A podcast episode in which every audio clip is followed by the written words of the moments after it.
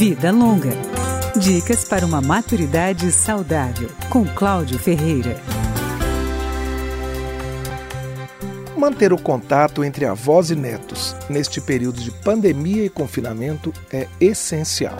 A psicóloga Maria Aparecida Zampieri diz que o entrelaçamento de gerações pode trazer benefícios para os mais novos e para os mais velhos.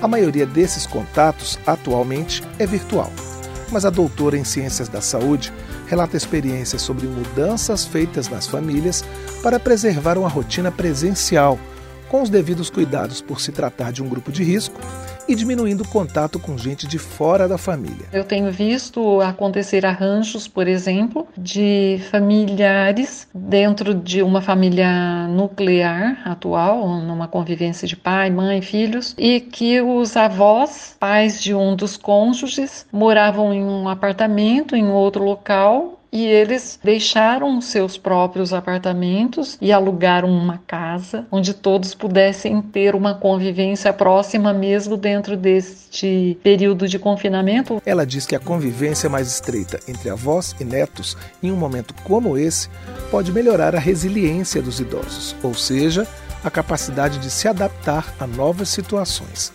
Também dá aos netos um senso de segurança que pode ter repercussão na saúde deles além de um sentimento de pertencimento, já que os avós representam as raízes da família. Avós que contam para os seus netos a respeito do seu tempo, a respeito de quando os netos eram crianças, consolidam esse senso de pertencimento, de raízes, de segurança que se estende de uma geração para outra. Ao falar de uma experiência difícil e de como superaram esse momento passado, os avós podem reforçar a sensação de segurança dos netos.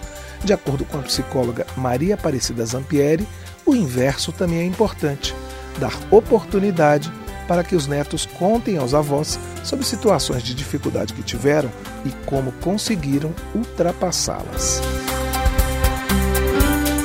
Vida Longa, com Cláudio Ferreira.